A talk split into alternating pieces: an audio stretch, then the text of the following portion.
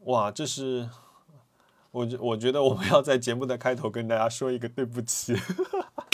嘿，不好意思，嗯，这是非常想念大家。终于在在隔了一小段时间之后，我们又开始了这个播客。今天我们有第一个问题说，其实不是问题，他说你们终于想起来有这个播客了，忙死了，我真的快忙死了。你想想，我二月份，呃，恰了好多饭，拍了好多视而且，好像就是交稿时间是差不多的。很紧很紧。然后天下大乱，对吧？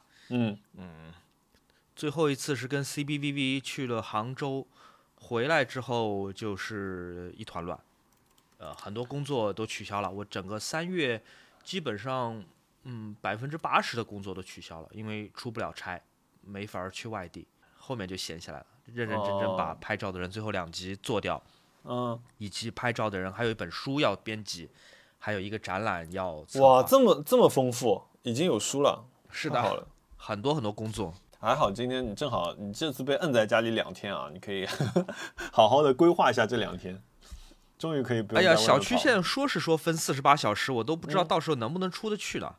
哦，感觉没有那么容易。莫名其妙，我住的这个街道就变成好像，好像好像是比较危险的一个小区吧。虽然没有听说我们周围有人是什么确诊阳性，嗯但是确实街上没什么人，大家都很怕来我们这儿。嗯，这样，但现在应该都是吧。我这两天上班的路上都很空，我就是我基本上原来开车半个小时到四十分钟的路程，我这两天二十分钟就到公司了，就是基本上路上没人。然后我每天早上开车出去的时候，我们小区的车是停满的，说明很多人没有出去。现在我我这一片西岸这一片就有一点像在扫雷一样的，就是这个小区这个小区这个小区，然后我们小区现在就是还没有被翻快来的这一块，但是有一个确诊点是离我们非常非常近。嗯，也也不知道会怎么样。哎，我昨天在电梯里面碰到我们。家隔壁的邻居，哎哎，他家是在，他们是在楼下的一个市场里面摆摊儿，同时还有一家呃小小的杂货店，他们家是店主。嗯，他跟我抱怨了半天，说最近生意确实很难。一方面就是店铺随时随地就会被拦起来不让开门儿，那你房租还是要交，人工还是要交的。嗯，嗯，同时大家好像也很少出来买菜，就生意也减少。你们小区封了吗？我们小区呃被预告了说即将，但还没有，就是应该也是两两个星期。但我们今天被告知居家居家工作了，就是从从今天开始，然后什么时候回去就继续等通知，还不知道呢。啊，好吧，希望快点结束。二零二零年，当这个疫情来了，大家疯掉的时候，大家就想说啊，我要那个，我要出国玩儿，我要我要我要出去玩儿。疫情什么时候结束啊？哎，好想出去玩儿，对吧？我们喊了两年，嗯，对，现在我的要求放得很低，我就想去四川玩儿，我想去广东玩儿，我也不要出国了，麻烦你们放我出去。呃，没想到这样三年已经过去了，如今就好像就是前两天不是有个笑话嘛，就是 twenty twenty two 嘛，就是又回到了就倒带了，你知道吗？就我觉得挺奇怪的。比如说你想说从来没有想过居家办公这个事情就就成真了吧？以前我们都会说，哎呀，要是在家里上班就好了，对吧？在家里又能拿着工资，多开心啊！然后现在发觉这件事情好像变成了常态，好像也不是那么的开心。其实今天问题里面有很多朋友就问到了居家办公这件事情。来，我们先回答回答问题吧。好的，我们先回答一下问题吧。哎，熊老师，熊老师的 Mac Studio 是什么配置呢？啊，他说 More 的 Mac Studio 是什么配置呢？不知道是熊老师有没有买。然后我我我又回回答这位朋友，我说我没有买，熊老师买了。熊老师买了什么配置我买的是什么？哦，我买的是 M1 Ultra 芯片，啊？你肯定买到顶了。呃顶配的那一个。嗯，对，然后内存也是顶配一百二十二、一百二十八 G，哇然后两 T 的硬盘。哇！另外我买了玻璃版的那个 Studio Display 显示器，带升降支架。哇哇！你这个消费，你这个月的消费简直了，你这个是一个富人阶层的 月消费。你没定吗？你你为什么没有定？我想听听你的理由。呃，我觉得稍微贵了一点，就是可是呢，啊，这个还就是贵，这个秒杀 Mac Pro 啊！对，它秒杀 Mac Pro，可是比如说我上班时候用的是一台呃 M1 那个呃 Pro Max 的那个 Max 笔记本，对，最好的那呃就是笔记本里最好的那台，呃，可是那个嗯、呃我回家，我现在用的，我用我现在自己在家里用的电脑是二零一七年的呃 iMac Pro，呃，也是算 iMac Pro 里面比较拉到中高的一个配置。就其实这台机器至今服役的很好，没有任何问题。包括我剪剪那个某台大的片子，嗯，包括平时做图，其实这台电脑都足够了。那人呢，就是有的时候闲不住，就想说，哎呀，出新产品了，要不要换一个新产品？那我后来就是 权衡了一下这件事情，因为比如说，呃，你这个配置多少钱？这个配置差不多要五万块钱了吧？对吧？如果我们不算笔记呃显示器的话，加上显示器差不多要六万块钱，还有那个鼠标键盘，新的那个指指纹指纹键盘。嗯，好，所以比如说你说我们不算上那个呃显示器和鼠标键盘，这台机器差不多是五万块钱。那按照我嗯 iMac Pro 想换的这样一个呃时间段来说，差不多也是五年嘛。因为我觉得数码产品好像五年算是一个坎吧，那就变成我每一年要花一万块钱在这台设备上面，那我就觉得呃可能稍微贵了一点，因为嗯毕竟你不知道就是接下来迭代速度是什么样子的嘛。因为这次其实你相比这 Mac Pro、Mac Studio 的这个配置真的是非常之诱人。因为我比如说我要买，我又没有办法跟自己说，比如说你你你看那个官网上那个 Mac Studio 四十八核和六十六十四核，它有一个介绍，他说啊，如果你处理更多的视频和高清的三 D 文件的时候，你可能会你可能就需要更好的这个芯片，那我就肯定要点这个芯片，你说是不是？你点这个芯片，你想说啊。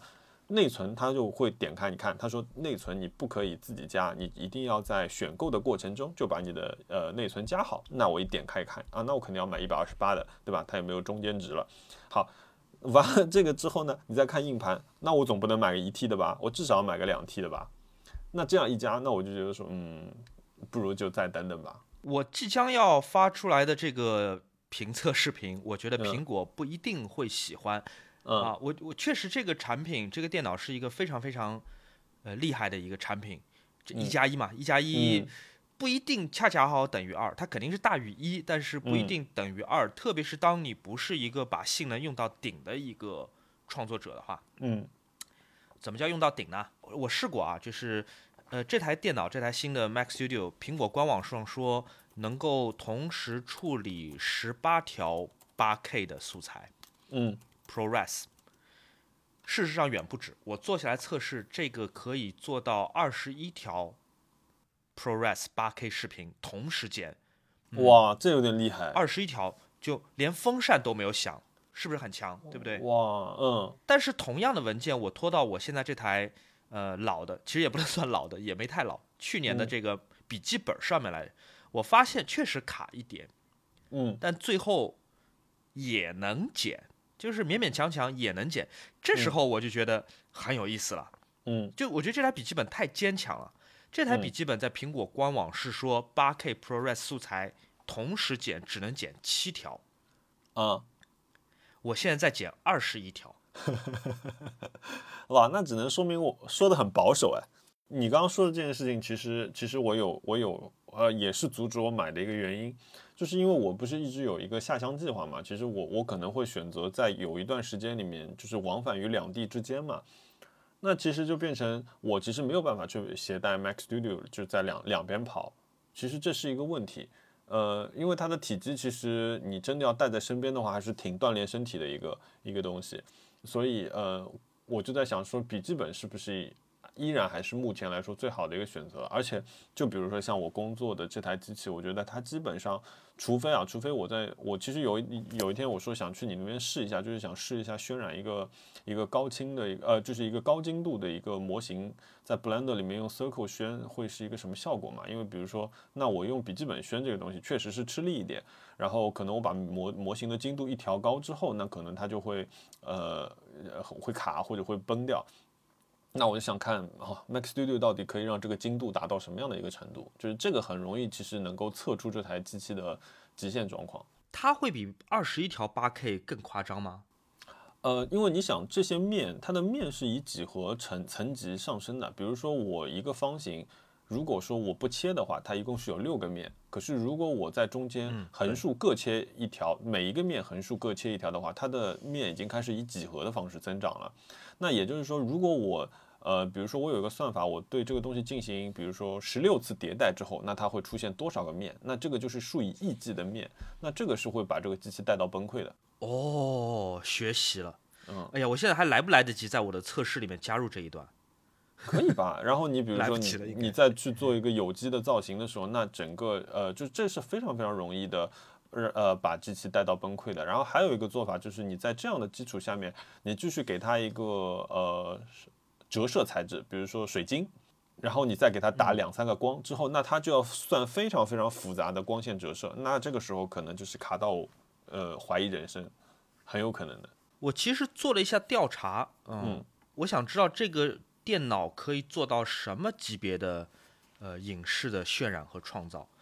因为我这次是拿两台机器来比较的嘛，一台是二零零零年的苹果的 G 四 Cube，嗯呃，之所以拿这台来比较，是因为当时 G 4 Cube 也是作为桌面电脑民用版和专业工作站之间的中间档产品出现的，和 Mac Studio 现在在整个 Mac 家族当中定位是很像的。嗯我我再我再换一台电脑来做比较吧。就二零零零年有一个很重要的电影嘛，就是嗯《指环王》的第一集，有大量的特效，有大量的视觉奇观。嗯当时好莱坞是用英特尔的一个叫做 HS 二十的一个呃服务器串联来做嗯。渲染的，那个不是一个普通电脑，那是一个嗯。串联，就最强的处理器，好多好多台串联在一起。嗯。他们去做渲染，经常要呃二十四小时到四十八小时只能渲染一帧，哦，真的啊。对，哦，对现现在有二十四小时到场，四十八小时。嗯。对。呃，然后如果用现在这一台 Mac Studio 这一台就是半专业的、半民用的一个产品来做嗯。渲染的话，如果去渲染《指环王》第一集，嗯，差不多速度可以提高四十倍，而且还是在没有串联的情况下，那还是很强的。嗯，这是真的对，没有串联，只是靠一台。对，那但我不是说你买了这台电脑你就一定能去拍摄或者剪辑《指环王》啊，它这它确实很强很强。但对于像我这种名不见经传的 UP 主来说，哎？我哎我真的想不到有任何剪辑场景能够让我在用这台电脑的时候能够让它就是温度升起来，没有。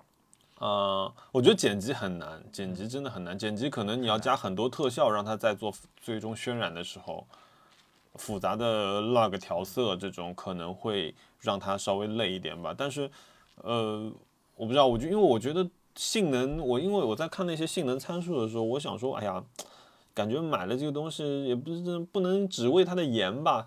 对吗？长得好看是一点，可是我买回来，我如果发挥不出它的极限状态的话，其实挺浪费的。我打个不太恰当的比方啊，那嗯它肯定是好，它肯定是在非常非常强的电脑，比起我现在用的笔记本，我的笔记本真的是顶配啊，是现在嗯仍然至今仍然是苹果就是能配出来的最贵的一个版本的笔记本。嗯但是 Mac 是比我 Studio 要比它强很多，嗯。强很多，强很多很多很多。但是，这个就好像飞机的头等舱跟经济舱，对吧？哎头等舱你不用说，我也知道头等舱比经济舱舒服很多，吃的也好，睡的也好，什么都嗯好。嗯但是最后头等舱跟经济舱是同时到达的。嗯，结果是一样的，嗯 好，讲下一个问题。就是哎，那个哎，这里有一个居家的问题啊，他说呃这位朋友自律太难，他说如果居家封闭两周会囤一些什么东西，怎么度过啊？那熊老师现在要居家两天，哎，熊老师囤了什么东西？前两天其实确实做了一点准备啊，我怕万一小区里面有确诊的要封十四天。嗯那首先是猫粮、猫砂是买好了，嗯买了一些方便面，嗯其他的都是软吃的，比如说鸡肉、鸡腿、牛肉之类的。你的不是都不能吃吗？我好像吃的东西我只囤了方便面，对，我不吃啊，我只我只有方便面，哦，还有鸡蛋。我差不多，我也是，我囤了方便面和饼干，就是立即就开始囤了。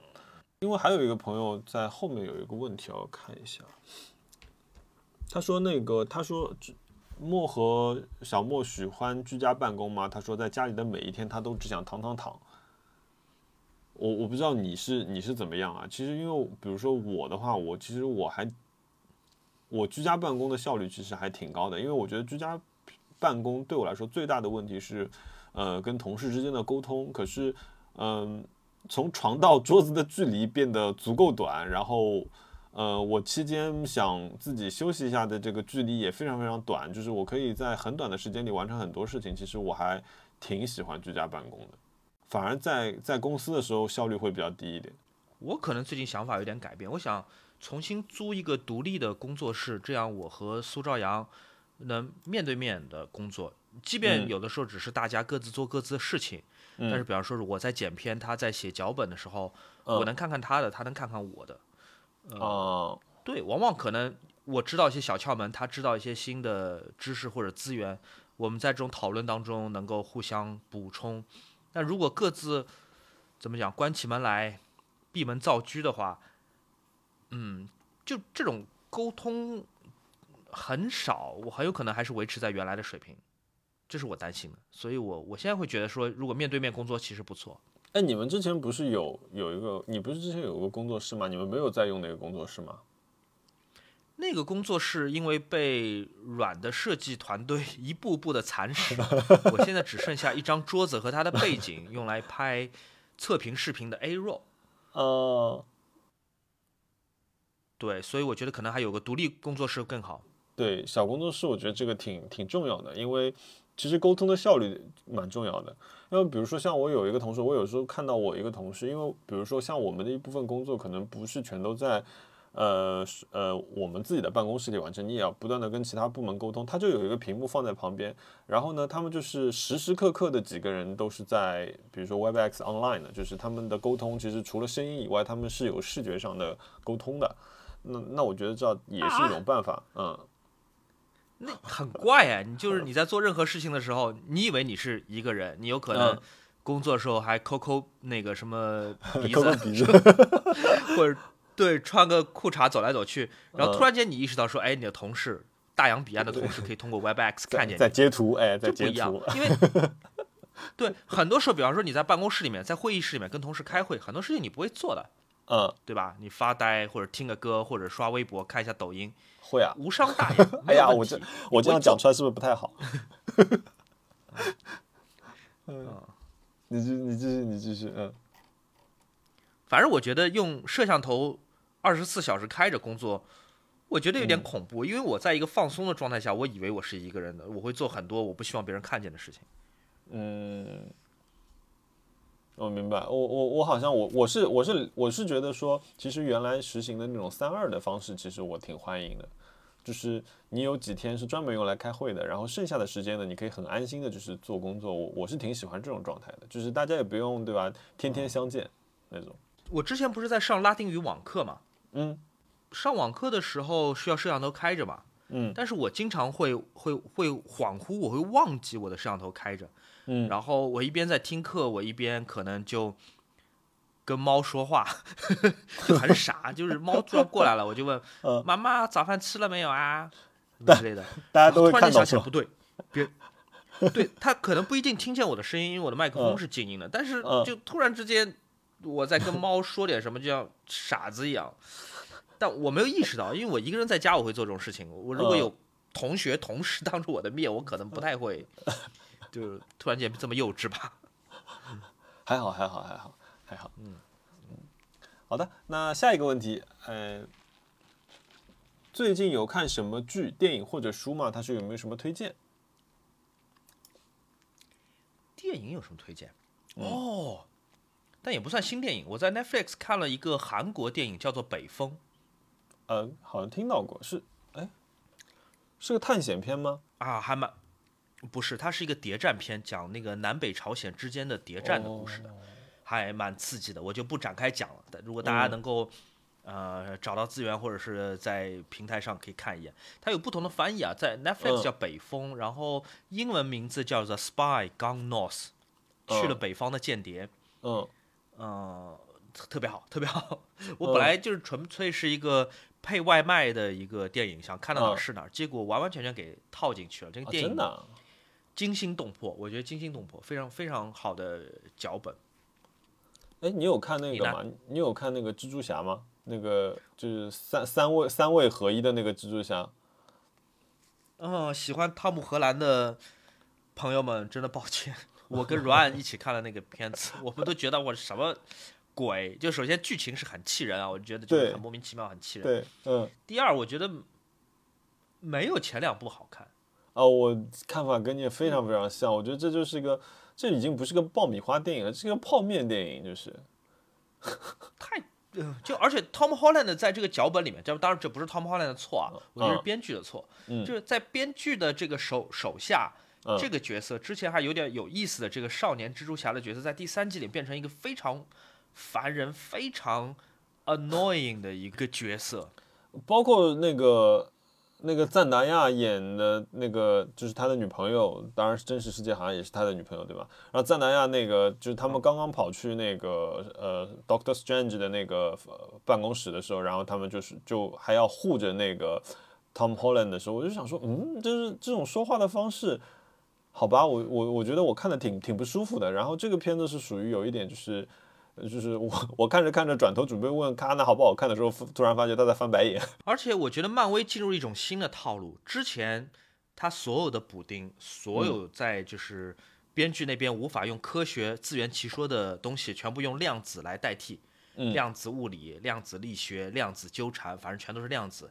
嗯现在变了，现在只要他写不出脚本来，嗯，就哦多重宇宙，就 多重宇宙、平行宇宙变成了一个新的补丁，对，就万物皆可平行宇宙。嗯，就是一个一个新的俗套，一个可能会变得越来越俗的一个俗套。前两年看到这个概念还觉得有点开脑洞的，现在基本上就觉得说，嗯，好吧，又是多重宇宙。哎，你看了那个新的那个 Netflix 一个科幻科幻片吧，也不叫科幻片吧，反正就是个超级英雄片之类的东西，叫做《亚当计划》吧。没有？我还没有，我知道那个片，也是平好像是那个小贱贱演的是吗？呃，对，Ryan Reynolds，但我不知道那个他在中文世界有什么样的称呼，是叫小贱贱是吗？我不知道、啊。对对对，因为他演了那个死侍嘛，然后死侍不是就很贱嘛，然后他就得到了这个呃小贱贱的这样一个绰号。这一点我是真的很想加入有台 Nice Try 他们其中一期的讨论，就是为什么这些欧美的呃明星、演员、歌手在中国都会得到一个嗯专属的昵 称。什么呃什么戳爷，什么对吧？对什么姐，什么什么爷爷，什么哥，姨对啊、对，就是本尼。呃我没说支持或者反对啊，我只是觉得这是一这好玩个很有嗯意思的，对，很有意思的一个现象。Which 我我不会加入，我会说 Ryan Reynolds，对我会说 Mel Streep、Mel 斯特利普，叫小贱贱对吧？对对我真的是忘了他的名字。然后什么小雀斑、大表哥、大表姐，哦哎呀，我有时候真的完全分不清分分不清楚，分不清楚，完全分不清是谁。我们之前有讨论过嘛，比方说我很喜欢那个女演员，嗯那个 Scarlett Johansson。嗯 Scarlett Johansson 演了很多很牛逼的电影，我非常喜欢。呃，那个叫什么《婚姻故事》，我非常喜欢《婚姻故事》。嗯他跟 Adam Driver 在里面那个表演就是无可挑剔。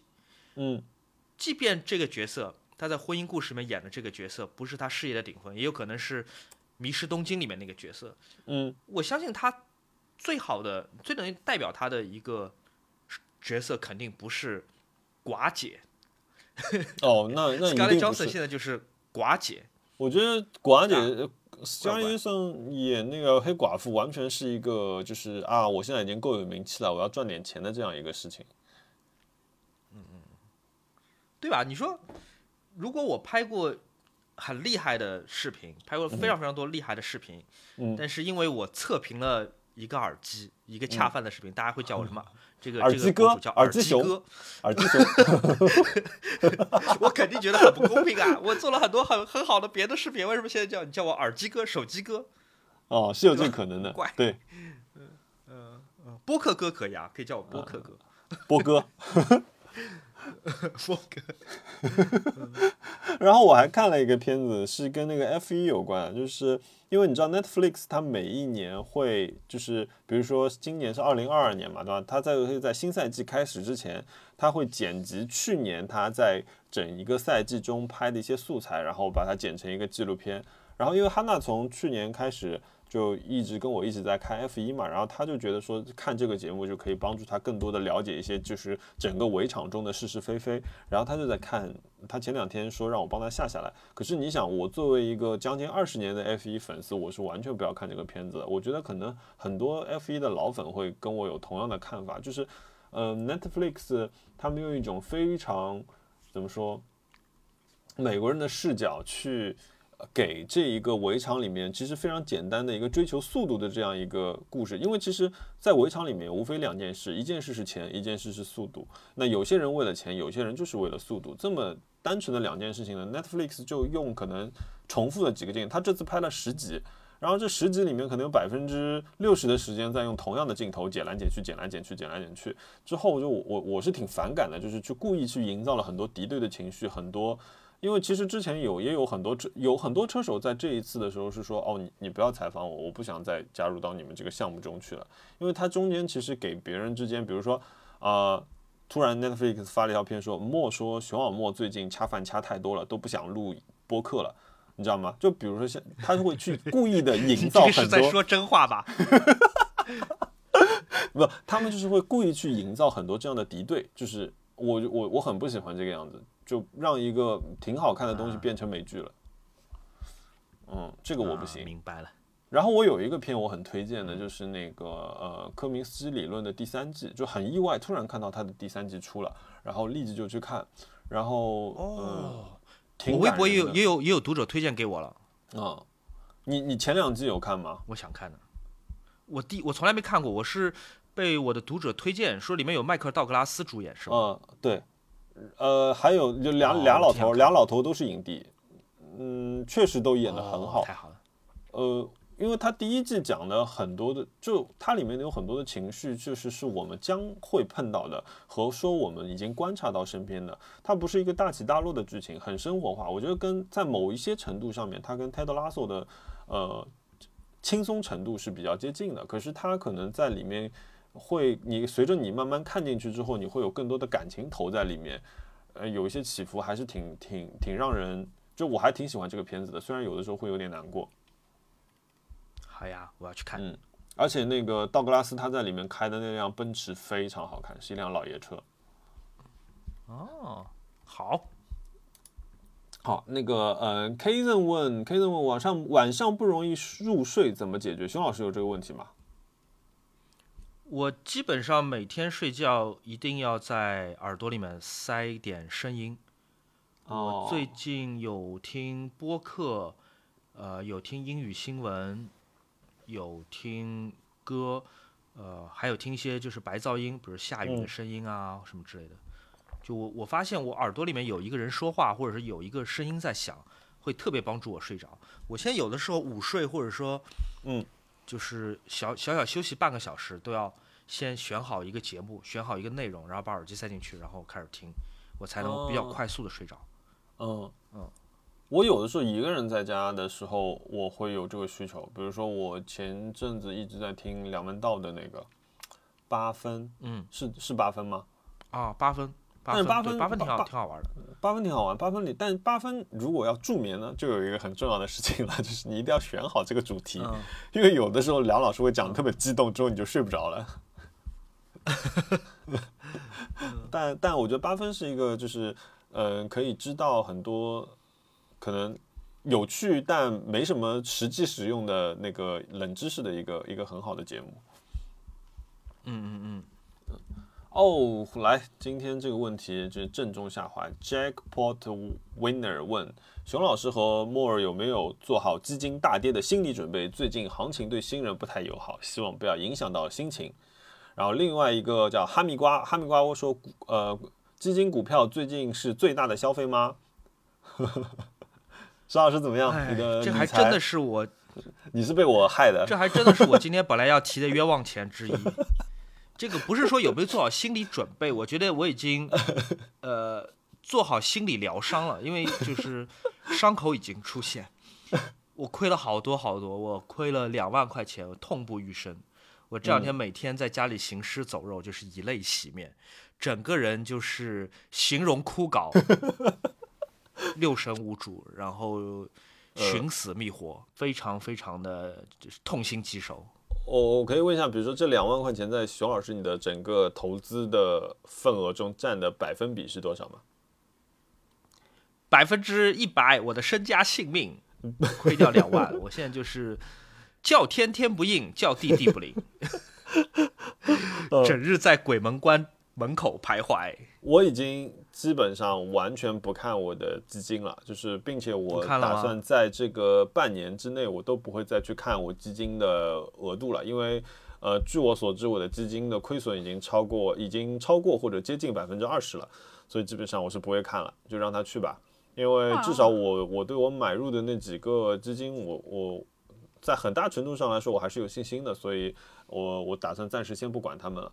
当然，我在基金里面投的不多，所以我打算等待这一波如果全部出来之后呢，我可能就再也不会去买公募基金了。就我觉得，如果说新人的话，嗯，谨慎。我觉得公募基金，嗯，其实很多的那个基金经理他们也是有那种蒙的成分在里面的，并且我我我前两天跟我一个呃银行业朋友一个在聊，我说，呃，这次你知道中欧医疗这支基金吗？你有听说过吗？中欧医疗。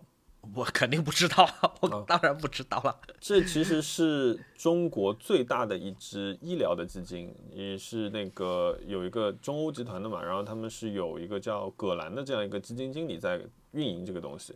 那这个基金大到什么程度？它是千万亿级别的，你想想看，哦，这么厉害，对。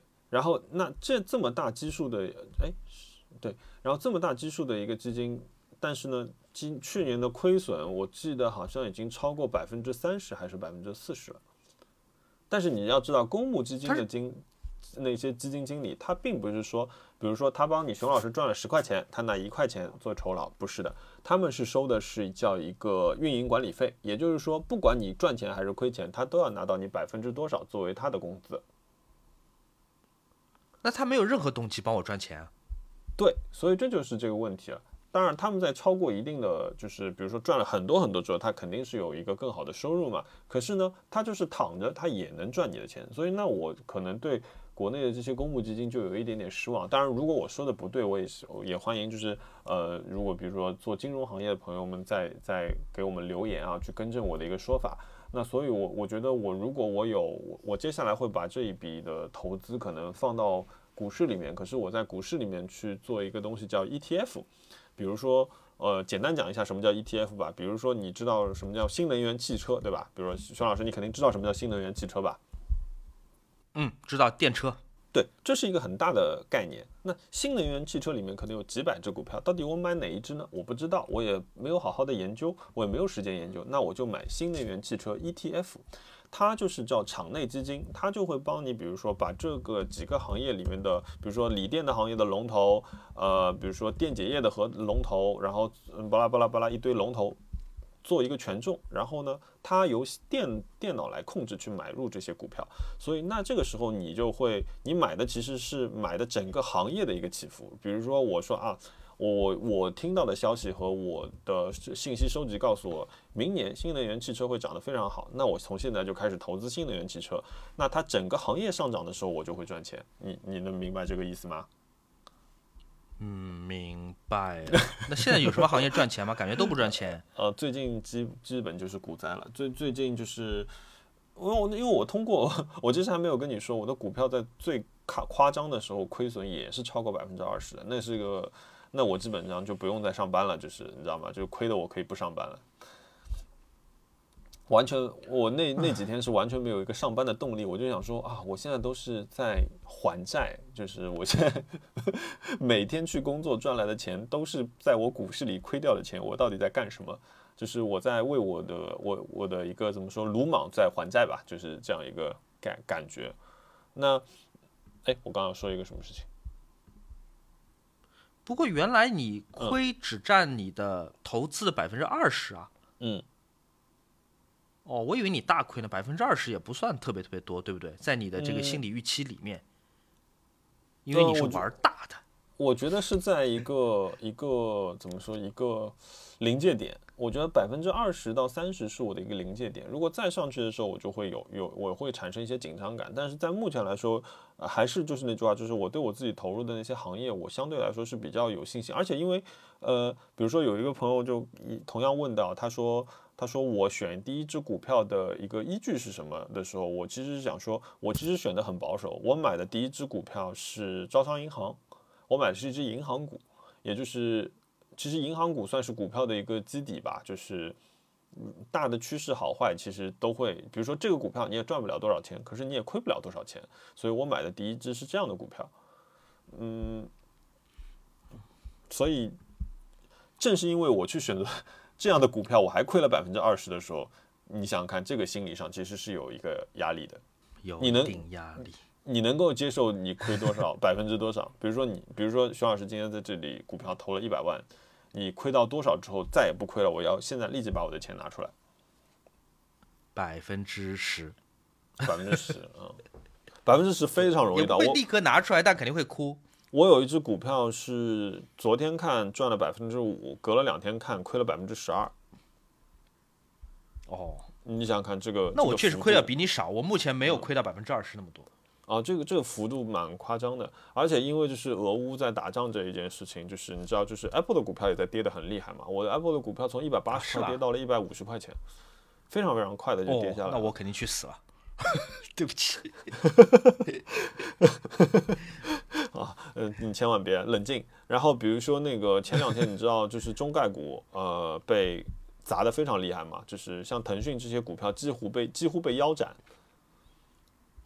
啊，腰斩！我有一个很好的朋友，我有一个很好的朋友，微博知名广告导演，我们在这边就不说他是谁吧。嗯他好像是在那个腾讯股票即将大跌的，呃那一天是下午跌的嘛，他是在上午，好像买的吗？买了好多腾讯股票，对的，！买完立刻狂跌，笑死。哇，那你最近不要跟他提这件事情，因为他的资产很可能跌的只剩六分之一了。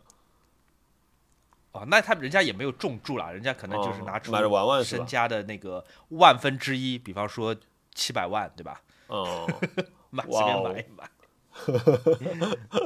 对，这最近最近是一个非常非常糟糕的情况，包括说那个就是，你知道从去年十二月以来，一直就是在一个下行的状态，就是不断的跌，不断地跌，你永远好像看不到这个市场的尽头在哪里。去年我入市的时候，股票差不多有三千八百点，今天股票最低的时候跌到了三千零六十几点。嗯好吧，我觉得我们股票和基金不要再多说了，再嗯多说我大家要跳出我们博客。好的，嗯，你到时候可以剪掉一点。好，这位这位朋友 R E C 啊，那 R E C 问我们说，他说最近一次感受春天来了是什么时候？我不知道，我好久没有下楼出门了，哦，是我感觉就是电热毯被我收起来了，热水器嗯的温度被我调低了，这个就是春天来了吧？嗯，你知道今天龙美术馆门口的樱花开了吗？你不知道，因为你去不了。我去不了，那边不会呃又变成小红书博主那个春游团建圣地了吧？不，没有人。西岸因为疫情的情况，就是现在所有西岸的，比如说你西岸那边的 Manner，你都不可以进了，你现在只可以外卖。然后呃，基本上所有的公共嗯、呃机构都关了嘛，比如龙美术馆也关了嘛。嗯，所以我今天今天因为他呢他们还是要去上班嘛，所以我今天晚上开。呃，不好意思，我今天晚上开小电动去接他的时候，然后开到龙美术馆前面的时候，突然发现樱花都开了，然后没什么人，可能整条路上可能才五六个人吧，就是大家有的就拿手机拿出来拍拍晚上的樱花，然后我我带着他从樱花下面开过的时候，我觉得是哦，春天来了，就是还挺舒服的，吹到脸上的风也没有那么的疼了，就是如果往年的话，如果 CBVV 出去这个露营，我会知道，嗯春天来了，冬天结束了。对啊，我怎么感觉今今年我一直看到 CBV 在露营？他好久没更视频了，饭也不做了。呃你知道为什么吗？我知道，他最近深陷老头环之中。你知道老头环吗？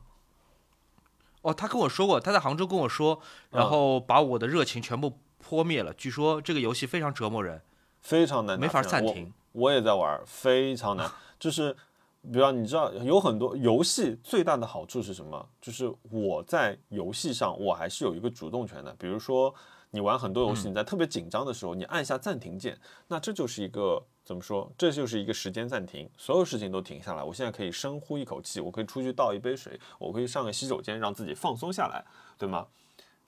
老头环这个游戏是没有暂停的，就是说当我在换衣服的时候，你可能也会突然被人一刀劈死。但这个世界很美，这个世界它这个老头环是是又是一个它的昵称嘛，就像那个什么什么什么什么戳爷、什么梅姨这样的一个一个昵称嘛。嗯，其实它的真实的名字叫 Elden Ring，然后它其实是一个我知道我知道 Elden Ring，对，游戏游戏制作人叫宫崎英高，他有跟你说吗？呃，我不知道啊。宫崎英高他其实是他做的游戏，我们称之为魂系游戏啊，就是非常虐心，但是他的世界观。呃，很庞大，然后它的一种玩法就是让你在不断的受苦之中，一次次去感受到游戏带，呃，你成功之后，这个游戏给你带来的一个快乐。呃，说的难听点，就是你通过游戏不断的在 PUA 你自己，呃，这样一个一个一个游戏制作人，然后他的那个美术背景呢，他其实受到了很多的哥哥特美学的一个一个一个指引，然后包括他其实个人也说，他非常喜欢《剑锋传奇》这一部漫画。然后他其实他在审美上也是受到了很大他们很大的一个一个影响。然后呢，这次最厉害的事情是什么？他的脚本他是请到了呃《冰与火之歌》的编剧来跟他一起参与到这个表呃脚本的一个编撰中去，而且是他第一次做的一个完全开放式的开放世界的一个游戏。所以就是在一开始的时候就是很吸引人，因为他的美术和他背后的这个故事是很吸引我的。我本来是想玩，但反正 CBV 给我描述了一下，我觉得很挫败。我觉得这游戏我会打起来很很很丧会，所以我就没有没有立刻加入。我每次只能玩一个小时，不是说我只有一个小时可以玩，而是我的负能量只能积攒一 一个小时，我就要出去释放一下。我有的时候会想说，哇，Photoshop 真是美好，AI 真是太好了，对我真是可爱可亲。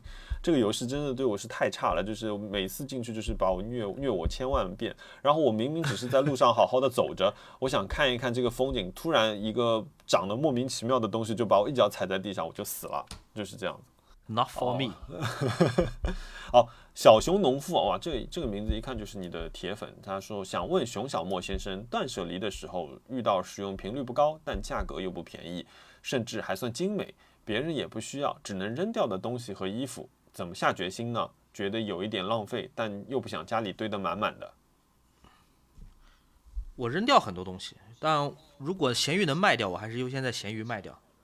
我在闲鱼卖掉的东西，现在好像总额已经快超过一百万了，现在是九十六万，给了我一种这种啊，好像打游戏的感觉。我要赶紧再找一样什么东西卖掉，然后让它赶紧变成一百万这个数字。你快，你现在九十六万还差四万，你快点把你的那个 Max Studio 卖给我，我花四万块钱帮你达成一百万的这个梦想。我还想卖卖一些镜头，我我还想卖一些照相机。你觉得有适合我的镜头吗？我不知道你想用在哪个机身上面。我我应该就用在索尼上面。我现在对徕卡已经完全失去兴趣了。就是我，那我索尼挺好。索索尼卡口的镜头都是我干活的、吃饭的东西。我 我应该卖都是那些收藏品，就是那些徕卡的乱七八糟的东西。徕卡我有，我有，我有转接环。我缺一个三十五以下焦段的镜头。我回头看看，我来你这转转。嗯，买个副厂的好了，买个福伦达就可以了。嗯。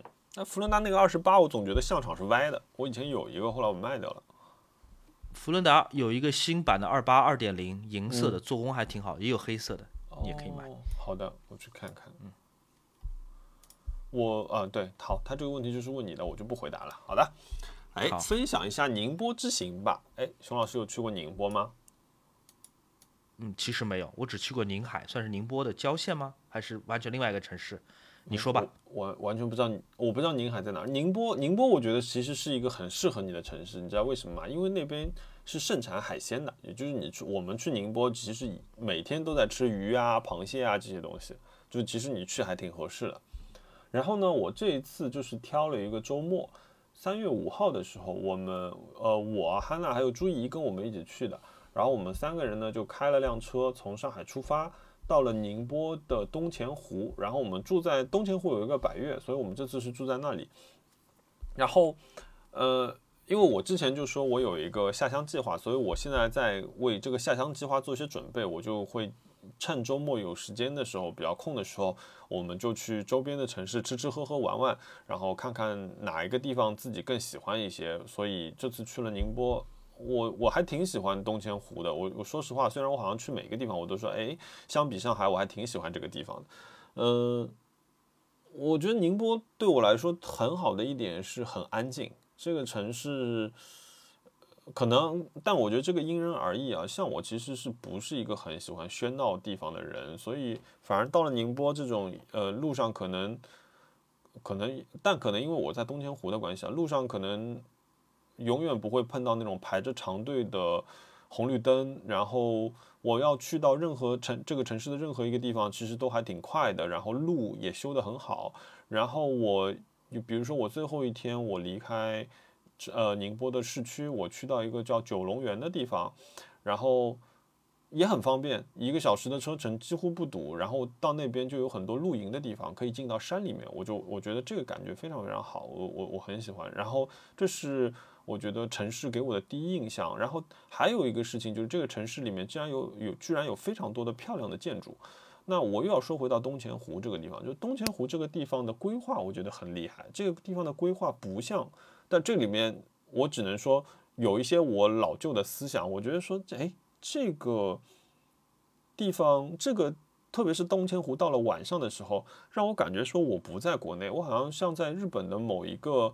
比如说像镰仓这样一个地方，就是它，呃，整个的湖岸线收拾的非常干净，嗯，但是呢，它的灯光又不非常不恼人。也就是说，我站在这里看到对岸的时候，我是看到星星点点的，呃，一些指，嗯，就是路标性的灯光，它不会，呃，就是比如说我要搞得五颜六色啊，我要有彩虹色的渐变啊，比如说你看我们那个卢浦大桥上面就是一道彩虹的渐变，对吧？它没有这些东西，甚至我我如果这些东西在天上的话，你就以为这个东西是像星光。然后包括说，那那天我们又不死心，我们说，哎，我们就去看看这里好像有一个叫什么什么岭，叫前岭还是叫什么岭的一个一个一个老街。那你知道像朱家角角这样的老街，你进去的时候不就是那种五颜六色什么都有，然后声音很大的这样一个地方吗？我跑去这个老街的时候，对我发觉啊，这里的灯光用的好克制啊，这里。所有的灯光都是用的那个泛光源，然后什么是泛光源？泛光源就是灯灯带，并且你是你发亮的这个部分是被藏掉的，我们只是通过光晕开来去勾勒一些建筑的外形或者有一些照明作用。然后呢，它在外班外段的这个沿街的这个部分是老街，它在里面其实是居民生活的一个地方，其实中间的一个衔接是很很自然的一个过渡。我说哦，这个。这个好像是一个不错的，然后在它的对面就在造一个一个新的美术馆，哦，那个地方叫韩岭，呃，然后对面就在造一个韩岭美术馆，然后好像是魏延武在做，然后那天晚，但那天晚上我们去的太晚了，因为它灯光的克制，我只看到了一个大概的一个金字塔造型，也没有看到具体的样子，所以我们想说那个等等它整个完全建成了之后，我们再去看一看，就是我觉得这是个可以一直去的地方，然后。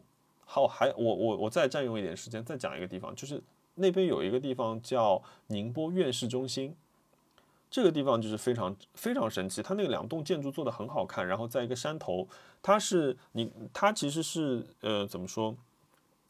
它中间有一段居民区，像一个盆地，然后它有两栋对称的建筑在这块盆地的左右两侧，然后这两个建筑中间，它用了一根呃廊道。来连接起来，也就是说，你会看到这样一个两栋建筑中间有一个廊道，然后它们环抱着一个中间的一个像渔村的这样一个一个地方，一个老式的全是老式民宅的一个地方。然后这个地方我后来去查了一下，它是那个同济设计院帮他们做的。然后我们走着走着看到一间很漂亮的会议室，然后它里面的场景就有一点像什么的，《杀死比尔》里面那个刘玉玲跟那个女主角在决斗的这样一个地方，它有。后面都是竹子，然后有一点点这种东方意境，可是中间又有一个全透明的长廊，很大的一个空间。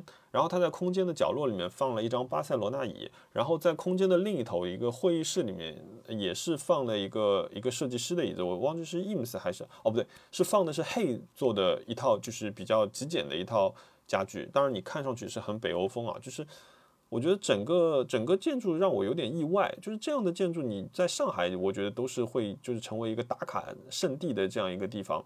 他们为他们作为一个公共服务，他们造了这样一个楼。你想，这个是因为好像说宁波的院士特别多，他们就为了院士，他们要开会，要跟国内的一些企业去探讨新技术的时候，你们就可以去这个地方，我觉得还蛮棒的。嗯，听起来不错啊，嗯，听起来是个很棒的城市。对，然后宁波吃嘛，就是枪蟹，我就枪蟹从头吃到尾，哦，我真的太喜欢吃这个东西了。你有吃过枪蟹吗？生的生的螃蟹，我挺喜欢的。哦，宁波有很多我喜欢吃的，呃，那些腌制过的贝壳、鱼虾、嗯蟹，嗯，还有宁波汤团，呃，汤团，嗯，maybe 不是我喜欢的东西，但是海鲜我是很喜欢的。非非常棒，非常棒。我觉得这个城市很棒，但这个城市啊，他们市中心现在的房子也倒是五到六万。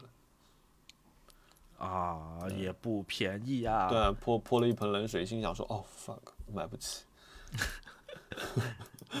嗯，呃，风间问，呃，摸和熊小莫早餐一般吃什么？哎，这个问题很生活化。熊老师一般早饭吃什么？点的最多的还是麦当劳早餐。另外，我外卖上对，另外我外卖上有一家做三明治的，它嗯。有一个我很喜欢吃，它是蘑菇炒熟之后和卷心菜丝，嗯，还有呃煎鸡蛋混在一起夹在面包当中，那很好吃。但我特别搞不懂，它原来是可以外送的，这两天突然显示说超充超出外送半径，人手不够了吧原来可以？送，现在人手不够了吧？我这我这餐厅经常是这样，因为我家这个位置比较妖，所以经常会有那种原来可以送，现在突然就不送了的餐厅，运力不够了，应该是。嗯，哎，你知道吗？前阵子我我有一天看到一个一个一个微博，就说啊，法租界现在又搞出一种新的噱头吃法，就是煎饼果子加咖啡。你知道这个东西吗？你有听说过吗？煎饼果子加咖啡的名字不就是说明了这个组合吗？就是咖啡和煎饼果子，对，就是这个不算怪吧？因为我我其实我也挺爱吃煎饼果子，但我早嗯上会需要咖啡，所以对从某种角度，外卖到了，我咖啡也泡好了，那就是煎饼果子加咖啡，对，要比如说像我也没什么很怪吧？对吧？我公司边上就有一家，嗯，做的煎饼果子做的非常好吃的一家一家那种早餐店。然后其实我每次早上都是先去咖啡店点一杯咖啡，然后去买一个煎饼果子，然后回来的时候咖正好咖啡也做完了，就拿回办公室就吃早饭去了，就是是这样一个操作。然后我这个就看到法租界里这一家店排着一条长龙，然后大家都在排队买这个东西，我想说哦，好吧，我觉得很好理解，因为我确实嗯需要咖啡，但我又很喜欢吃煎饼或者是蛋饼或者煎饼果子，那所以它当它组合在一起，嗯这件事情是很经常发生的。对，我觉得是如果是把个非常咖啡好吃的倒在煎饼果子里面，那个才叫奇怪。嗯好的，呃，哦，这位朋友，我呃，Wave Vision 问，他说想听熊老师具体讲一讲零八年夜里拍照碰到的神奇事件。你哎，你在哪里讲过这件事情吗？啊，那可多了。可能我在一些直播或者聊天过程中讲过吧，嗯因为我当时是在一个桥上面架了我的三脚架，加了一个中画幅相机。嗯确实有人上来就是劝我不要自杀什么的，然后我也碰到过警察枪战，警察应该是跟毒贩吧，我不知道是毒贩还是什么走私武器的还是什么，嗯呃，特警把人那个围在当中，然后恰好我也在这个包围圈里面，反正就各种各样怪事儿是碰到过的。是是在哪里啊？杨浦区，呃，枪战是在杨浦区，也不是枪战嘛，就没没有开枪，但是嗯确实枪全部端起来了，呃，是有点吓人的。半夜三更，呃，嗯三四点钟的时候，然后你在中间，对，因为他们一开始包围圈还很大嘛，就从嗯两、两边特警都全副武装，端着枪 朝这个当中走，我就在当中啊，我去啊，怎么回事？我拍照犯法吗？后来发现不是抓我，是从一辆面包车上面把三个人拖了下来，但我觉得这三个人应该是重重案罪犯，他肯定不是小偷小摸，因为嗯呃，特警他们是很严肃的在处理这件事情，是很小心的，所以我猜他们是判断这些人是有可能持有武器的。呃，嗯，现现在想想还是有点后怕的，因为我正在当中，而且我还有一个三脚架在前面，我还不舍得我的三脚架和照相机被损坏或者没收了，蛮怪的。但反正警察也没理我，警察就和、呃他们的同事忙他们自己的事儿，我默默的端着我照相机从包围圈里面往外面走，也没有人拦我，也没有人查我身份证，就就走了。就快点滚，快点滚，就是这样，对，就走出来了。哦，好恐怖。哦，对。嗯你你那个时候没有想过说我要转身去拍一下一张照片吗？那可不行，那时候我不用数码相机，我用的是大中画幅。哦中画幅在那个场景曝光经常需要三十分钟，哦，我拿胶卷什么都拍不下来。而且，对吧，在那种场合，你会觉得不要惹麻烦，不要妨碍别人那个作业，不要妨碍别人执法，呃，我不要耽误大家。对对对，你嗯们那个 do your business，我赶紧走，我不要注意我，不要不要不要不要瞟我，我不存在跟这件呃事情没有关系。对对对，我不存在，我不存在，快点走吧。有道能人问说，熊老师最近的视频都是拿什么设备拍的啊？大部分是拿索尼的 FX 三电影机拍的，我一台，苏兆阳老师一台，我们两台相机的白平衡啊什么设置都是一样的，嗯所以就是有两个机位。嗯，那那镜头什么的，你哎，你都是用自动镜头还是用手动镜头？两种镜头我都会用，我有我们俩都有很多很多镜头，哦、就干活的镜头。嗯，我现在是在用两台 A 7 C，然后就是熊老师的一个一个一个减配版吧，一个一个降级减配版。然后我基本用的就是，呃，我有两个五十的定焦头和一个三十五的定焦头。然后如果我们两个人切两台机器的话，我们就是用两台五十的头。如果我们两个有时候，比如说最新我在剪的一集就是我们俩在一个画面里面，那我就用一个三十二的头，基本基本就是这个样子。而且我其实都用的就是最基础的 MP 四，我也没有用 Log，也没有用就是各种，因为我觉得就是性能这个东西，可能就是或者说清晰度这些东西，对我来说可能要花的时间成本稍微有一点高。如果包括设备，那我觉得最重要的还是就是我们先把事情讲清楚。所以就这个阶段，我还没有在在就是就没有拍到熊老师那么考究的那些画面啊。就我突然脑子闪过你之前拍手表的那个画面。那个用特别的微距镜头，还要打光什么的。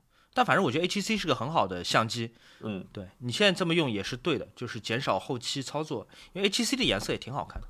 对，而而且我发觉 HTC 的白平衡里面啊，就是有一个白平衡我还很喜欢，就是那个有鱼缸的那个，你知道吗？它水下角角色的那个白平衡，我特别喜欢用这个。它就是给你的片子淡淡的加上了一层那个王家卫式的色调，还挺好的。I H S A T 他说，同为家具设计爱好者和猫奴，他说两位老师啊、我们不是老师啊，两位两位主播，他说呃，怎么看待猫不小心在家具上留下划痕，甚至损坏家具？呃，我我在开始买的时候就会避免，比如说皮质的或者编织材料的嗯家具。啊，对，你但家接下来嗯，对，但是接下来如果猫真的撞坏、刮坏、抓坏什么东西，那都是命天运，意，对 佛系的面对它就好了。嗯，对。我有呃，其实我有一个例子，就是我有一个叫 Bold 的一个椅子，就是它其实有点像什么，它有一个像一个软管熬出来的，呃，一个一个这样，然后它在外面包覆了一层海绵之后，又包了一层布。就是以前以前菠萝在家的时候，菠萝对这个椅子完全不感兴趣，真的是不愿意多看它一眼。然后屁屁呢就特别喜欢玩这个椅子的腿，现在这条椅子的腿的下面基本上已经被他当猫抓板给刮毛掉了。就我我的心态可能跟熊老师差不多，我觉得说反正这台椅这个椅子，呃，我放在家里也其实是当一个边桌在用，上面经常放着书啊什么的，就让它去吧，就是也也还好，因为毕竟，嗯，就是怎么说，这也是你你生活留下的痕迹嘛，对吧？可能你可能把 P P 等 P P 二十岁以后把它拎过去看，你看这是你小时候留下来的痕迹啊，这就是你为什么要在我家里做猫奴。呃啊，买衣服好，买衣服的话题，买衣服的话是少而精还是每年的大众款呢？少少而精和每年大，就为什么是大众款每年都要买呢？大众款难道不是去年跟今年也差不多吗？对啊，那如果这两个选择的话，我肯定是少而精吧。哦，我觉得对，比如说你可以每年留一点预算买几件真的很喜欢的品牌的好衣服，然后其他时候我基本上就全都是优衣库，我觉得还挺好的。这这可能是这两者的结合吧，对吧？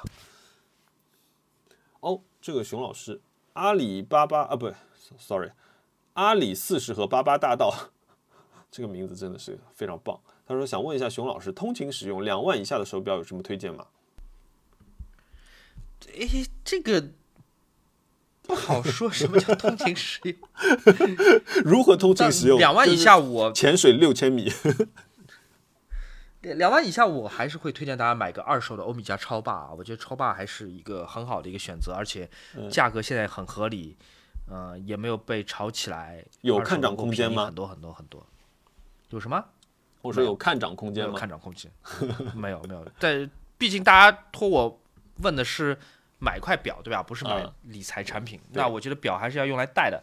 嗯但我们买东西，嗯，当然能暴涨肯定是可以啊。但是嗯如果我说现在你买衣服只买能暴涨的衣服，那 那你个人审美是一定会跟暴涨这件事情会产生矛盾的。对吧？先嗯先考虑哪个你喜欢，哪个你戴的好看。我觉得超霸不错的，二手超霸啊。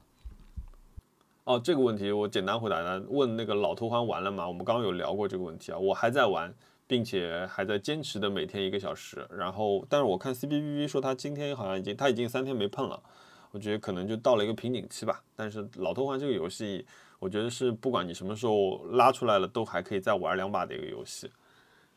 嗯、穿过你的头的我的脚说，呃，请问一下，一般在哪里买装饰画或者海报呢？呃，请出门左转莫塔塔的微店 M O T A T A。好，广告打完了。熊老师在哪里买海报？我在出门左转 Motata 的微店 M O T A T A。哇，谢谢谢谢。好，呃，莫袄毛问他说 AirPods 掉了，想在想熊老师推荐过如此多的高性价比的降噪耳机，他说呃有具体就是特别特别推荐的吗？比如说 LinkBuds 这种也种草了，他说 LinkBuds 不是降噪耳机啊哦不，LinkBuds 是是完完全全降噪耳机的反面，它不降噪，它让噪声进来，所以它是完全两种嗯产品。就好像我在视频里讲的，它像是滑板和自行车的区别，嗯两种都有它好玩的地方，但是他们不构成竞争，他们也没有高下或者优劣之分。嗯如果你要降噪耳机，那你有可能你还是得买回 AirPods Pro，前提你是用 iPhone 啊。嗯那如果你想试一试不同的耳机的类型，你可能要买 LinkBuds，那个是一个很有趣的产品，而且也不贵，一千一百块钱，嗯对吧？嗯但最后还是要看你具体需求。嗯。哦，所以你是说它让声音进来是有一点像通透模式的那种吗？就是让你突然感觉耳机不存在了。LinkBuds 这个耳机，你看你有没有看我视频嘛？LinkBuds 这个嗯产品它有意思的地方是，它完全不堵住你的耳道，正盆当中有一个孔，嗯也就是说你的耳道是完全面向整个开放的世界的。这个挡在你耳道外面的这个振盆耳机的这个发声单元，它是一个嗯环状的东西，嗯所以说你可以同时听见音乐，也可以听见外部的声音。哦，这样子的，LinkBuds，哦哦，长这个样子，哦，这个还蛮特别的。我知道还有很多朋友他们有中耳炎什么之类的，对吧？就是嗯如果长期戴入耳式耳机，特别是如果你在睡前你需要助眠，你需要听点什么，你也戴入耳式耳机，嗯你很有可能呃对你的耳道健康和卫生不太好。嗯，那 LinkBuds 是完全没有这种问题的。哦，那长得也挺好玩的。对，很小很小的一个东西，我我觉得这耳机挺可爱的。嗯，音质呢？音质你觉得推荐吗？它音质肯定是不如入耳式耳塞好的，这个是它物理条件决定的，但它一定会比开通透模式的耳机，我感觉要好，嗯同时也比骨传导那种耳机音质要好很多很多。嗯它是一个很微妙的平衡，它肯定不是最发烧的那种产品，但是我觉得这个音质在我外面行走或者在地铁、在公共空间的时候，它是 OK 的。同时我能听见后面有脚步声，后面有车要经过，什么就是很安全。哦，好的，哎，看看它的宣传图，好像还是防水的，是吗？嗯，反正就是 IP 多少防水吧，防泼溅应该是。哦，哦，不然这这个尺寸拿去游泳还挺好。哎，不行，这个游泳是不合适，它不是潜水耳机。嗯，好的。IWC Big Pilot 和 Moon Watch 怎么选？IWC 的表和欧米茄超霸吗？他说是一个是 Moon Watch，什么？一个是 Big Pilot。他说 Moon Watch 那肯定是指欧米茄超霸吧？嗯，肯定选超霸，而且哦更不用说 IWC 是一个我非常不喜欢，我应该这么说吧，嗯今天的 IWC 是一个我非常不喜欢的品牌，嗯。粗制滥造，有我周围朋友有很多很多关于质量的品控的抱怨，嗯。然后价钱非常的高，而且从从价值角度来说，IWC 现在变成了劳力士这种热门款腕表的配货表，哦。我，大家都是为了配货才会买什么 IWC 或者 Tudor 的，那为嗯。什么要还要去专门为了它去买？反正 IWC 我是绝对绝对不推荐的，就是这是一个非常没有良心的牌子。好的。呃，哦，接下来接下来我整理了一些问题，这些问题主要是我我会回答一下，然后熊老师欢迎随时插入，就是是关于车子的。就是洛蒙说想听听我对 mini 的一个感受，然后他说还有我后期的一个改装的一个方向。就我那天有给熊老师发了一张照片，我说我我换车了，哎，呃大家怎么知道你换车了？就因为我我有有发了一张照片嘛，我发了一张我在试驾的照片，哦然后我说 mini 是一辆绕不开的好车嘛。嗯、因为其实我以前 我以前在在自己嗯、就是做媒体的时候，其实跟 mini 有非常多的合作。嗯、其实呃抛开车子啊，首先车子的设计我自己其实一直是很喜欢的。然后抛开车子以外，mini 本身它背后的一个文化，因为我我之前我我之前跟他们聊天的时候，我说也不是恭维，我说我我我甚至可以说，呃，如果谁可以和保时捷去比，呃，汽车文化的话，我觉得应该是 mini。这个 mini 的车子在任何一个阶段也，你不会说这是一个超跑，这是一个豪华车，这是一个有阶层的车，这好像是很难得在汽车这个行业里面的一个非常跨越所有阶级、没有阶级感的一个汽车，任何人都可以拥有一台 mini，这个是我我我一直很喜欢它的一个原因。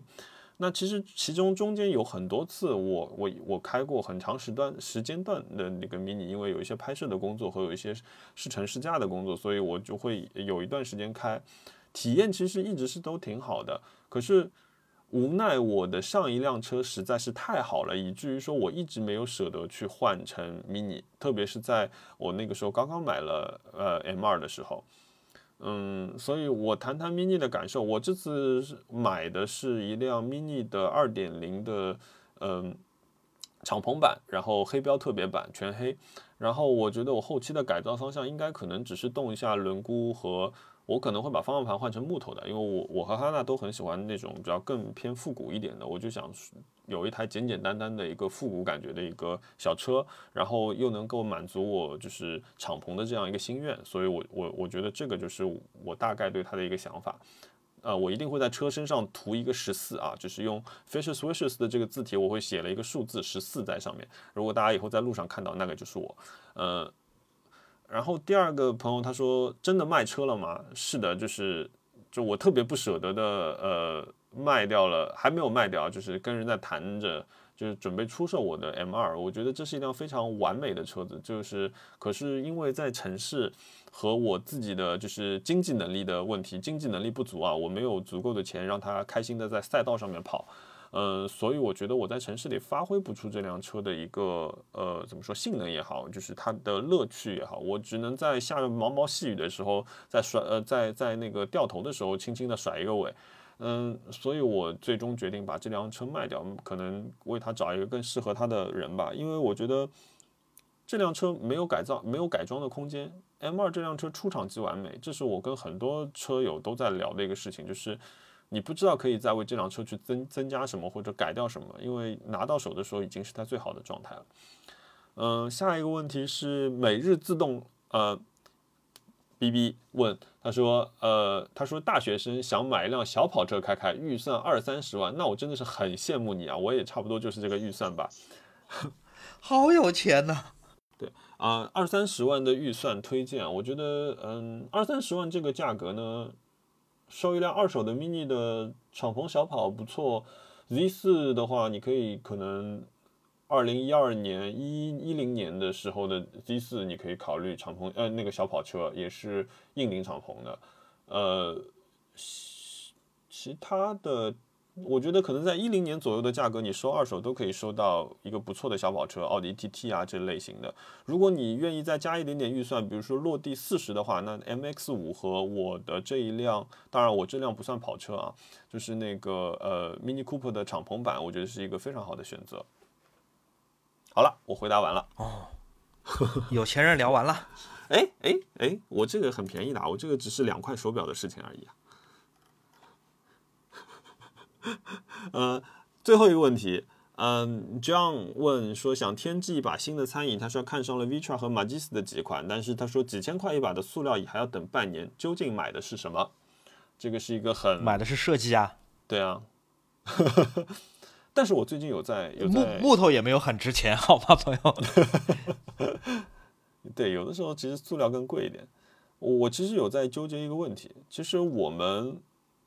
因为我前两天看到一个新闻，就是说，你知道俄罗斯不是放开版权了这件事情吗？啊，对，官方盗版是吧？对，就是我我其实其实我们都知道，就是这把椅子它的成本可能是多少钱，然后你这把椅子里面有多少钱可能是花在了营营销这件事情上面。比如说之前我就看到有人说，那宝马其实现在三系卖掉一辆钱，其实卖赚的钱不如一辆。特斯拉 Model 3赚的钱，因为 Model 3不需要市场营销，可是，呃，宝马它需要大量的市场营销，它需要拍广告，这些钱其实都是用户掏出来的。嗯，那我觉得椅子其实是以同样一个道理，就是我，嗯，有一些椅子它背后有很多的含义，你买的其实除了这一把你喜欢的好看的设计以外，你可能还买了它背后的一个故事。那当然，我们也都知道这些故事很多都是因为市场营销，所以有这个故事。嗯。我自己有一点在纠结这个事情，所以我不会花非常非常贵的钱去去去攀上一个可能我觉得有有点舍不得用的一个家具。我可能在我的能力范围里面，如果喜欢的话，我还是会继续去买正版。我不知道熊熊老师，你你之前看到这个事情的时候，你是什么感受？呃，确实啊，如果看起来很像玩具，或者说是。做工很普通的塑料椅子，你让我掏几千块钱买，我也很心疼。嗯，但是确实不能用，嗯，不能百分之一百用材料来讲啊。比如说买块劳力士，钢其实没多少钱。嗯啊，买幅世界名画，好像颜料跟布也没多少钱，值什么钱？对你买的还是它的故事，或者是一部分是因为它的品牌，嗯，还有一部分是因为它的市场稀有度，对吧？嗯。那综合起来，你做出一个购物的一个抉择。当然，这个事情每个人标准不一样。有的人觉得说，我就是要买我喜欢的、我看中的，我现在就要，那也合理。呃，放在他这个这个四五十万的车边上，可能 哎哎，也也显得很有设计感。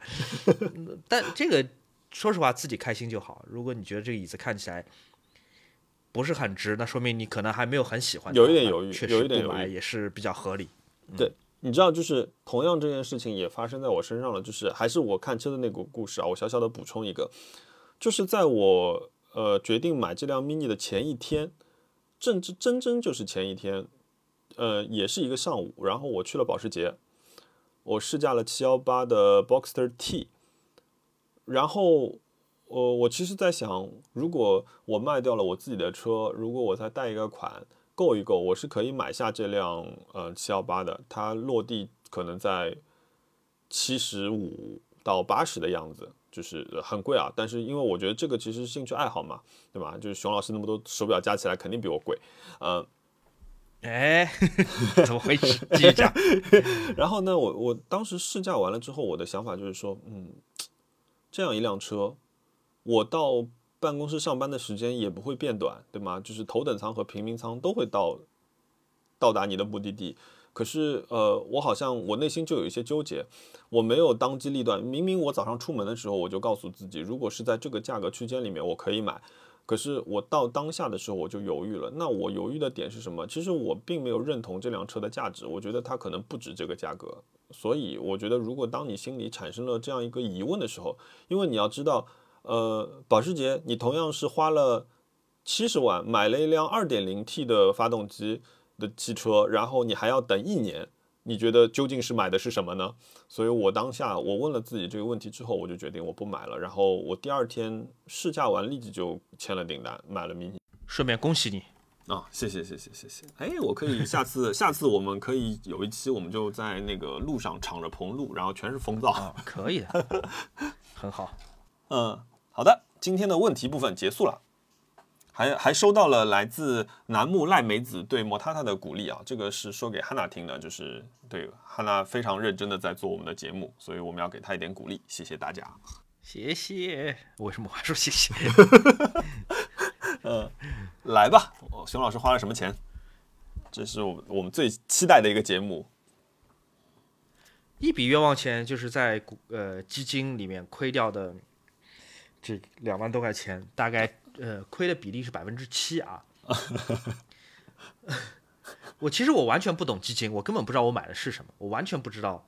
嗯呃，就我会，我甚至不知道我会亏，因为我买的时候，呃，招商银行的这个呃理财经理跟我说，这是一个多么多么牛逼的东西，好像稳赚不赔号称什么万亿级的一个什么鬼，嗯而且还说就是这个东西其实你想买都不一定能买得到。啊，要啊确实这么说啊，就是嗯最后，对对对，我没没抢太多，但还好我我没抢到太多，嗯 就莫名其妙亏了两万块钱 啊，心心好痛，真的心好痛。呃，过一阵子会好的，过一阵子会好的，一定是会好起来的。嗯希望吧。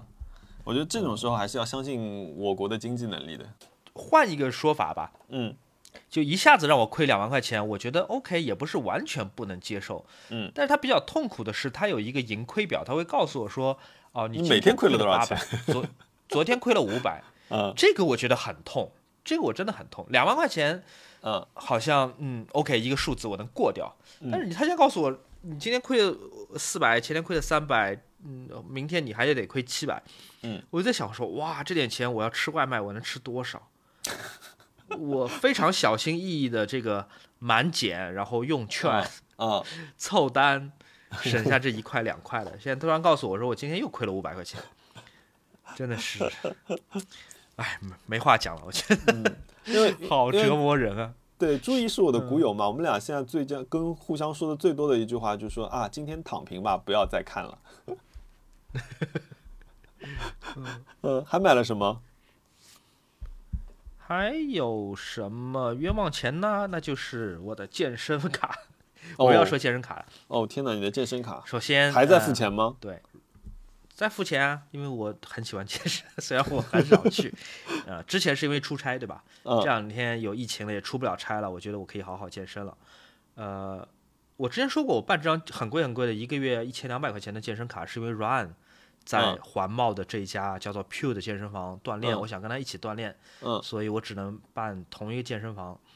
结果他现在换了地方了，他换到这个健身房的另外一家分店去了。在哪里啊？如果我要去锻炼，啊嗯，在香港广场，在淮海路。哦嗯那如果我要锻炼，我跟他凑一起，我就不能过去，因为我不是通电卡，我是单电卡。所以我说好吧，好吧，好吧，那我也我也跟你换。结果我把这张我几乎不怎么用的健身卡啊换了一个馆，换到淮海路那边去，居然还要交五百块钱手续费，我就不知道它成本在哪里，哪来的成本？就手续费要500数据迁移。对，而且到了那边之后，我的会员卡每个月要贵十二块钱，每个月贵十二啊块钱哦，相当于每天要花四毛钱，啊 每天多花四毛钱。你多少天去一次？嗯这两天哎，不要讲了，就是这两天如果要去锻炼的话，得要有二十四还是四十八小时的核酸报告，我根本出不了小区，好吧？我别说出不了小区了，我即便我能出得了小区，我也不能每天去。做核酸，核酸四十块钱一次呢。呃，哦天哪，四十块钱一次核酸呢，那等于说我要去锻炼一次，我还得付四十块钱。啊，也不是说做核酸不划算啊，嗯做核酸确实那个配合国家我们来进行精准抗疫，呃，这个这个精准防控有它一定的价值。嗯对，但是我是一个 work from home 的这么一个 小人物，嗯，我现在觉得锻锻炼一次就是太复杂了，而且现在借口很多，对嗯吧？我今天呃被关了，我今天嗯封起来了，我今天没有嗯做核酸，我都去不了锻炼。啊这算是又是一个冤枉钱吧。与此同时，每个月都在扣钱，哎，哦哇，你还挺厉害。你呢？我的冤枉，你有什么冤枉钱？呃，跟你一样，我觉得股票可以算是嗯一个冤枉钱，对啊，就是我每天花了这么多心思，它还这个样子，嗯、但也有乐趣在里面，不得不说。然后哦，我觉得我的一个冤枉钱，我我应该，我觉得我的一个冤枉钱，你知道吗？那天那个呃 Mac Studio 发布的那一天，然后我我我同事就问我，他说：“哎，你买了吗？你买了没有？”他说这个设备很适合你。我说：“嗯，Mac Studio 的价格一出，我转身就买了 PS 五。”我说啊，PS 五现在不用抢了，对吧？呃，国国行不用抢了，就是对，直接可以买。嗯，然后我买了一张老头环，呃，我我会把老头环定义成冤枉钱，因为呃，虽然这个游戏很棒啊，很美啊，可是就是它很贵啊，这一张游戏差不多五百块钱呢。然后他又虐我，他不断的 PUA 我，然后他还阻止我工作，对吗？就是比如说我这两天剪辑速度变慢，也是因为他。然后我有一张字做了一半，也是因为他。然后那个，然后还还虐我虐我千百遍，所以我觉得这是一个冤枉钱。OK，嗯我现在在想，我虽然没有玩、玩过老头环啊，但是这个嗯基金啊、股票是不是算是金融界的老头环？就是有很多挫败感，你还不能暂停。对，对对对，你可以，你你哎，这个是这种感觉，就是天哪，你就是你知道，因为你一开始亏亏的时候，你想说啊，呃市场嘛有起有伏，可是亏多了之后，你想说哇，为什么这个 boss 这么难打？为什么这怎么可能打得过去呢？对吧？你想说我亏了这么多，这个钱怎么可能回来呢？对吗？这个游戏就是这个样子的，弄死你。嗯，你知道你在这个游戏里看到最多的一句话是什么吗？是啥？就是 you die，非常简单的用个视线体写的 you die，这这句话我每天可能要看五十遍吧。好好粗暴，好没有 同情心啊！这种话，我觉得我觉得特特那天给你推荐的另外一个游戏挺好的，就是那个我们俗称送快递的那个游戏，叫《死亡搁浅》。死亡搁浅我觉得那个世界观你会挺喜欢的，是一个很很特别的一个世界观。我就我会推荐你就不要自己玩了，这个游戏特别特别花时间。你可以在 B 站上面看有一些主播的全程通关记录，差不多六十个小时。好的，我那我就看看游戏视频算了。嗯，其实挺好的，因为自己打差不多也就是这个效果。好的，嗯，你还有什么钱？冤枉钱，或者说是花的值的钱？我我看看啊，我我应该是我花的值的钱哦，那个这个这个这个，我买了一个东西，我买了一个东西叫灵芝孢子油，是这个东西我觉得不，这是一种就是像鱼油一样的这种丸。然后呃，我妈一直跟我说，就是她睡眠不好嘛。然后我就我就想说，哦，那那那老妈是睡眠不好，要不要给她想想有什么办法？然后就刚好我有几个北京同事，他们正好来出差，我就跟他们聊起来。他们就说，哎，他说一个一个设计师啊，他跟这个设计师的名字叫魏新宇，我要 Q 他。就是你看如此年轻的一个设计师，竟然跟我分享了一个叫什么灵芝什么什么什么的一个，就是好像说我爷我爷爷以前会提提到的这种类似的这种名字的一个保养品啊。然后这位这位设计师朋友他跟我说，他说哦，你知道吗？他说我来上海之后就是每次都不好睡。就是，然后他说我最近又开始吃这个叫灵芝孢子油的东西，一下子睡眠就变得很好。他说不知道是因为是心理作用还是什么，反正他现在来上海他就要带着这个东西。然后我反正我就买了一些给我们老妈，然后我觉得可能这个周末我要去看看吧。他最近应该吃了两周了，我要看看它效果怎么样。但我自己试了两颗，确实是还蛮好的。我从我给了我老妈之后，我觉得这个事情我也挺挺挺龌龊的，就是我给了我老妈之后，我老妈说啊，刚说完啊，谢谢谢谢谢谢，那个谢谢你给我买这个东西，然后回头我就跟她说，老妈你扣五颗给我吧，我也想回去试一试。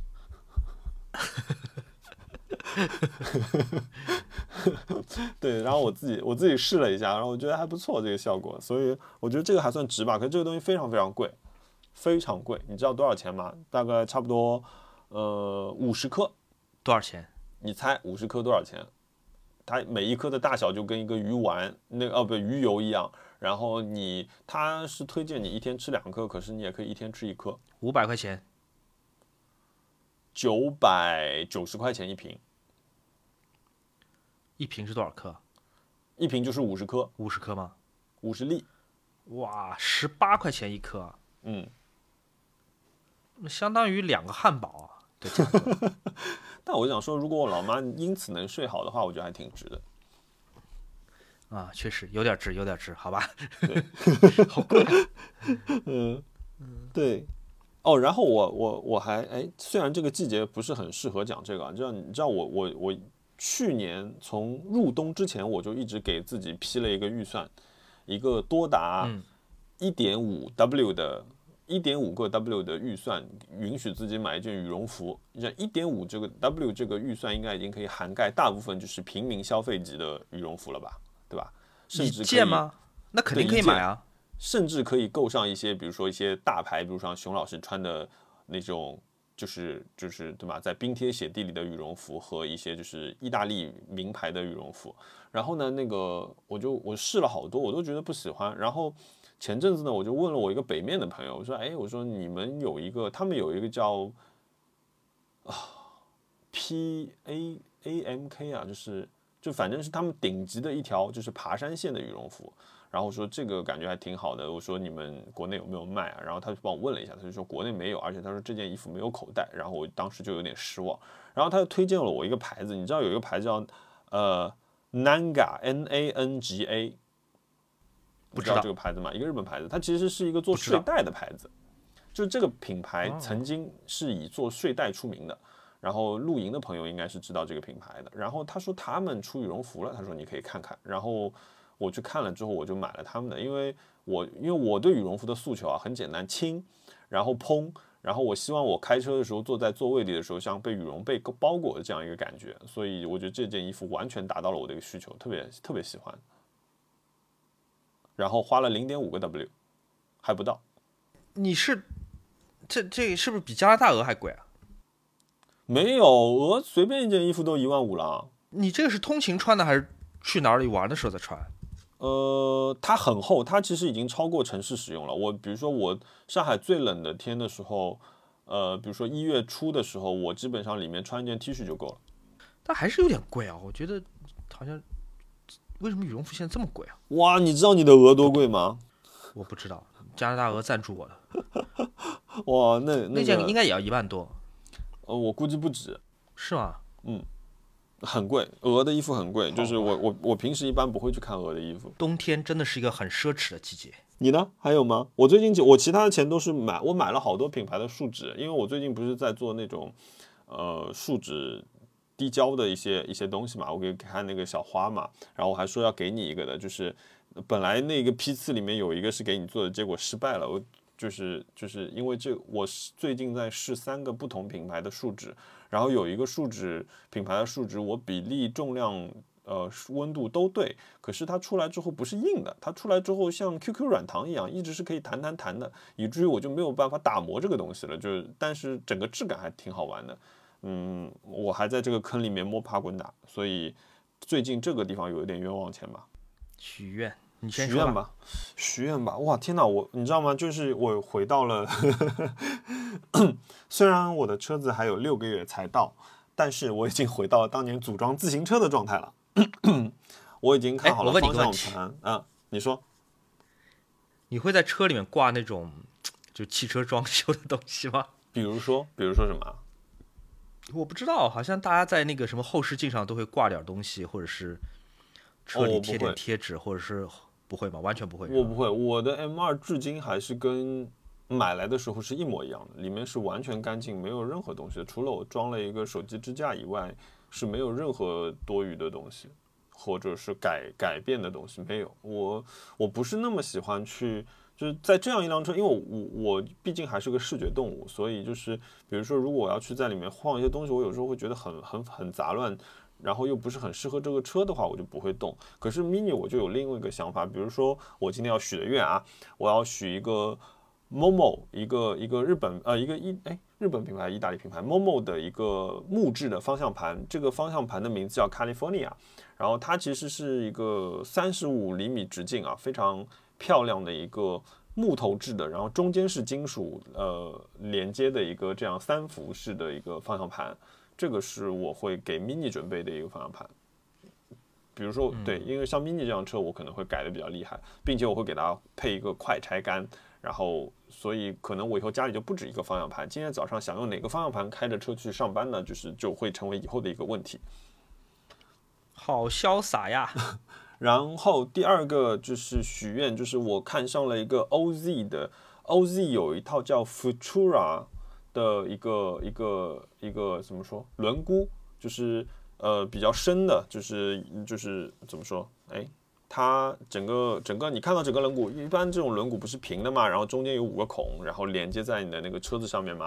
它这边呢，它连接的地方是凹进去的，然后里面是像一个五角星一样的这样一个呃不锈钢色的一个轮毂，呃，然后啊，我继续说啊，我还有一个还有一个许愿，还有一个许愿就是还有一个东西叫一个日本的品牌叫高田 Takata 他们出的一个赛车用的四点式呃安全带，这个是一个非常漂亮的绿色的安全带，这个东西也在我的许愿列表里面。我许完了，很好，听。新的自行车话题，嗯，对，扩展了一个新的，扩展了一个新的空间，因为嗯，自行车放不下了嘛。然后，但是我今天今天我早上骑自行车出去的时候，呃，因为我现在自行车用的是一个叫马球杆、马球刹车的一个东西，我不知道你还记不记得，也就是我用左手可以同时控制前刹车和后刹车，呃，这样的一个机构。然后今天早上骑出去的时候，我发觉它的。就是在紧急的情况下，它刹车非常出问题，我今天差点就翻沟里去了，所以我接下来可能要把这个刹车改回普通的刹车去了，这个也算一个许愿吧，因为我可能又要花点钱。对，我的许愿，就去年那张五十万的唱片，后来降价到三十八万日元，买了，然后这样没有买，我只是许愿嘛，现在降降价到三十五万日元了，哇，嗯，你的心理价位是多少？不太好啊。我不知道，也许二十五万吧。我希望它再跌一点，一步到位跌到二十五万，让我买了算了。反正这个世界上除了我，估计也不会有人舍得花这么多钱买这张唱片。OK，我们这样讲，比如说，比如说这个东西，比如说，虽然我说七幺八是辆是辆很普通的车，可是当它如果跌进五十万区间的时候，我就会买了。比如说，那就意味着，比如说有很多人可能都看到了这张照，比如说有十个。呃，像熊尔莫这样拥有这样藏量的一个一个喜欢音乐的人，都看到了这张唱片。中间有五个人想买，然后大家的心理价格都在，比如说二十五到三十区间的时候，你会有紧张感吗？这个就相当于荷兰式拍卖嘛，就是越降越低，然后谁第一个顶不住买了，谁就是，你也不能说赢家，你只能说是购买者。那我的心理价位就是二十五万，他二十六万卖出去，我恭喜买到他的人。我自己不会觉得后悔，但如果降到二十五万或者以下，我希望我是第一个抢到它的人。嗯，哦，那你这个心态非常好，这种这个心态很厉害。这么贵，我我对他现在这么贵，我不觉得就是这是我舍得出钱买的一个东西。我你问我想不想要，我当然想要。但全天下我想要的东西很多啊，我还想要什么限量版的古董莱卡，我还想要好多好多表，但是不可能因为我想要我就去买，对不对？嗯，那它必须得是一个我接受的、合理的、我买得起的价格。嗯，是的。哇，这个你竟然在这件事情上面可以如此理性，哎，这还挺意外的。二十五万不少钱，二十五万日元，现在日元虽然跌了，哎，对，日元跌了还挺好。哎，五点四哦，五点四哦，这变相就打了七折哦。熊老师真的不考虑一下吗？嗯。五二十五四二十，我我当然我心里面我是用日元在定价了，我不是用人民币在定价。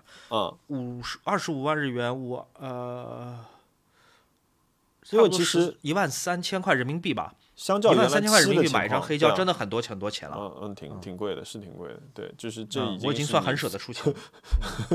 所有机器里面的 买完只剩七千块了。